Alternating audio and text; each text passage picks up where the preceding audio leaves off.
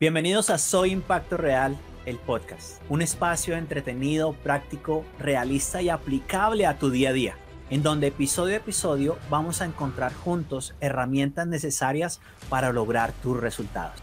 Recorreremos juntos un camino de crecimiento, liderazgo e influencia. La narrativa es el primer punto que son las bases, que viene, que es la historia que tú te cuentas. Pregúntate en este momento, ¿Qué te has dicho todo el día desde que te levantaste? Voy a llegar tarde a mi trabajo. Tengo una semana súper pesada. Otra vez en la lucha. Esa narrativa, esa narrativa, lo que te estás diciendo. Segundo, las creencias. Diosito me puso aquí para trabajar duro para poder estar aquí. Todas esas creencias que tú tienes. Ahora las relaciones, las personas que, que tienes a tu alrededor, ya sea tu pareja, ya sea tus clientes, ya sea la gente de tu trabajo, la gente que tú estás influenciando. Esas relaciones vienen a cambiar tus resultados. ¿Por qué es importante la renovación? Porque si tú estás trabajando en ti constantemente, si tú estás trabajando en, en volverte una mejor versión, porque tú no paras de trabajar en ti. Eso es un, un trabajo diario. Alguien, un mentor decía, eh, la renta hay que pagarla todos los días. Y es verdad, esa renovación, ese trabajo en ti es constante. Entonces, si tú te estás renovando, si tú estás recibiendo información nueva, si tú estás aprendiendo cosas nuevas, si estás haciendo cosas nuevas constantemente, ese servicio, ese producto, eso que tú estás ofreciendo, ese emprendimiento que estás desarrollando, va a ir actualizando también. Tienes que constantemente darte cuenta de lo que el mercado está pidiendo para que tú te vayas renovando. Y si tú te vas renovando, vas a poderle ofrecer cosas nuevas a tus clientes, a, esas relaciones, a esas personas alrededor tuyo. Qué importante cuando estás en el camino de desarrollo personal, si quieres ser un impacto real, si quieres mandar al carajo todas tantas limitaciones, te, rodees de buenas personas. O sea, que seas muy intencional eh, en lo que estás haciendo. Mis primeros mentores fueron los libros. Y créanme, yo no era una persona de leer. A mí me enseñaron o yo tenía una etiqueta, imagínate un post-it en la cabeza que era bruta, que no era buena para estudiar, que porque tal vez no tenía esa habilidad de aprendizaje tan buena que tenía mi hermano o familiares eh, cercanos, pero yo tenía mi manera. Yo era inteligente a mi forma, soy sumamente inteligente y hoy en día lo reconozco pero no te dejes guiar ni subestimes tu proceso de aprendizaje. A la gente le gusta hacer negocio con la gente que es como ellos. A la gente le gusta juntarse con las personas que son como ellos. Si tú tienes la necesidad de aprender, de crecer, de vender, de implementar cosas, seguramente tu audiencia también va a tener eso. Y si tú estás aprendiendo algo nuevo, te estás preparando, te estás agregando valor, estás buscando herramientas para cubrir tus necesidades, eso mismo lo puedes utilizar para tu audiencia, para tu público, para tu sociedad, para tus clientes, para cubrir las necesidades de ellos. Tus servicios son claves cuando solucionan las necesidades de alguien más. Pero ten en cuenta que tú puedes ser un cliente interno y que tú no le puedes dar algo a alguien que tú no tienes. Por eso primero tienes que cubrir tu necesidad. Lo que te quiero decir es que mi creencia me decía que yo no podía. Hice el ahorro y empecé a mentirle a mi cerebro. ¿Ok? ¿Cómo transformas una creencia? Una mentira dicha muchas veces se convierte en una verdad.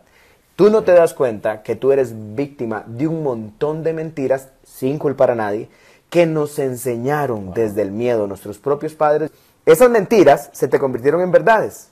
Entonces ahora vuelve y enséñale a tu cerebro cosas que parecen mentiras. Sí.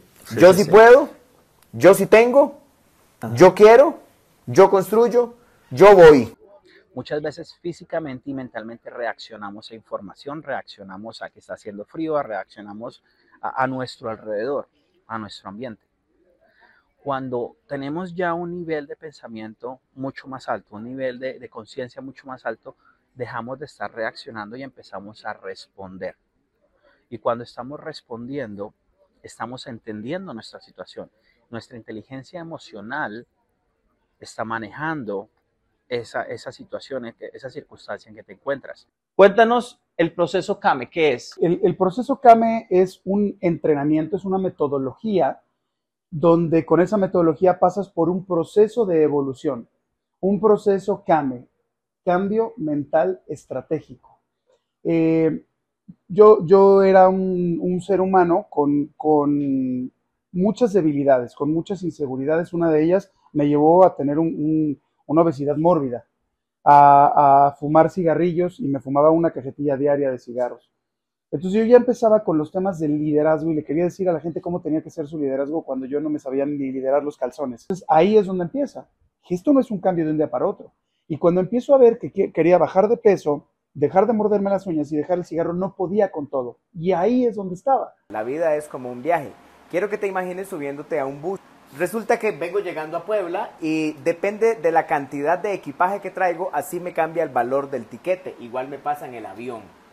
Tienes que tener claridad en qué cosas llevas en esa maleta de tu vida, de tu mente y de tu alma que podrían hacerte más caro el viaje, hacerte más lento el viaje o hacerte el viaje imposible. Uh -huh. Hay gente que nunca llega donde deseaba ir porque no supo tener la claridad y el autoconocimiento para soltar las maletas que tenía que soltar a tiempo. Punto número tres, ¿cuándo vas a iniciar? Ahora, ahora. John, pero hoy es que, hoy es martes, hoy es miércoles, hoy es jueves, la dieta la comienzo el lunes. No. Si es tu prioridad, comienza ya mismo. Si tu prioridad es hacer ejercicio,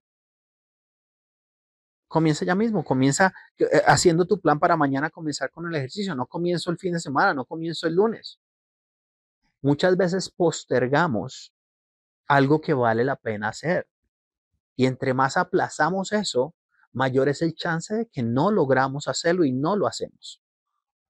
O sea, yo creo que el mundo actual eh, clama por esa genuinidad. O sea, ya no es ya no es como antes que tú ibas a una reunión de negocios con un posible cliente y tenías que mostrarte como la compañía perfecta, el coach perfecto, el consultor perfecto, el todo perfecto, porque eso es lo que va a vender. No, ahora la gente quiere salir de una reunión y decir, wow, o sea, esta persona sabe, no sabe esto, pero me contestó que lo podía aprender. Esta persona mm. tiene estas fortalezas y tiene estas debilidades. O sea, quieren ver a un ser humano real y, ser genuino. Y lo mismo cuando estás buscando empleo, o sea, los reclutadores no estamos buscando a alguien que sea perfecto, estamos buscando a alguien que sea real, porque eso te da un punto de partida de con qué trabajar. Es decir, ya yo sé con qué me voy a enfrentar el día uno cuando esa persona esté en la compañía.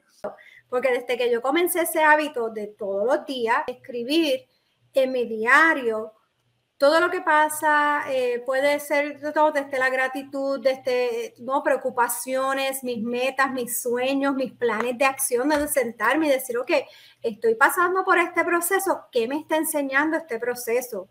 Déjame escribirlo, ¿qué he aprendido?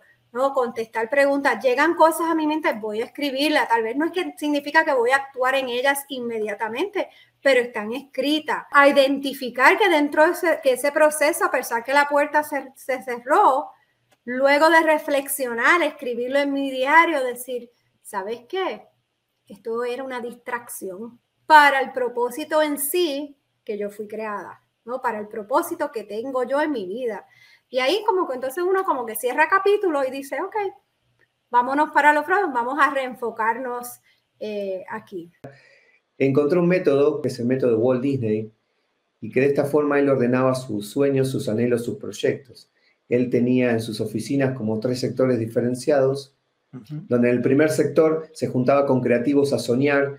Para mí soñar no tiene límite, por eso mi conferencia se llama El cielo es el límite. El segundo proceso, la segunda oficina, era donde, bueno, ahora eso que vos tenés, lo tenés que llevar a papel, a computadora.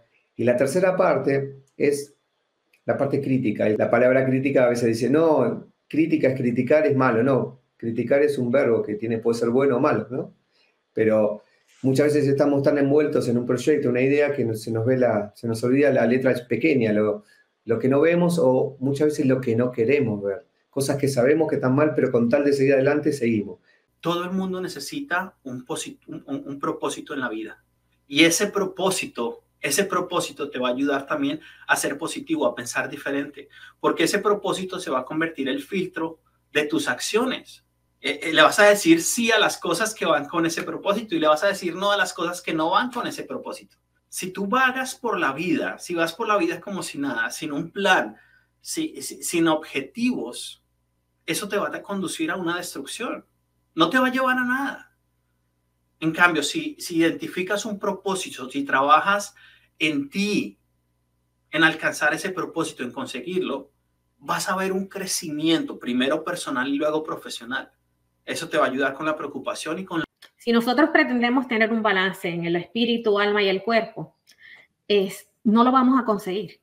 Porque la palabra balance viene a ser de que, imagínate una escala, una, una balanza, así mismo, sube y baja. Para que esté al mismo nivel, tienen que estar las cosas igual. Y sabemos que en nuestra vida siempre va a haber problemas, ya sea físicos, mentales, espirituales, de trabajo, de lo que queremos, de identidad.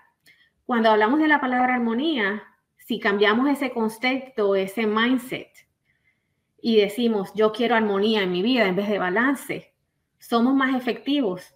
So, si pensamos en armonía, van a haber cosas que suben y bajan, como la marea, pero que sí podemos eh, nosotros controlar. Años atrás yo escuchaba que la información es poder. Y años atrás era realidad. Hoy en día la información no es poder. La información implementada es poder. ¿Por qué? Porque esa información implementada me va a dar una experiencia y me va a dar un conocimiento. Ese conocimiento me da sabiduría. Sabiduría es, es información que recibimos, aceptamos, procesamos, implementamos y que nos da una experiencia. Ya con esa experiencia podemos decir, esto funciona, esto no funciona, yo lo hice así, tú lo hiciste así. Esa parte viene a ser lo poderoso de la información. Esto fue Soy Impacto Real, el podcast. No olvides suscribirte y recuerda que me puedes encontrar en YouTube, Spotify, Apple Podcast y iHeartRadio. Acompáñame en el próximo episodio donde seguiremos creando el impacto real en nuestro entorno. Hasta la próxima.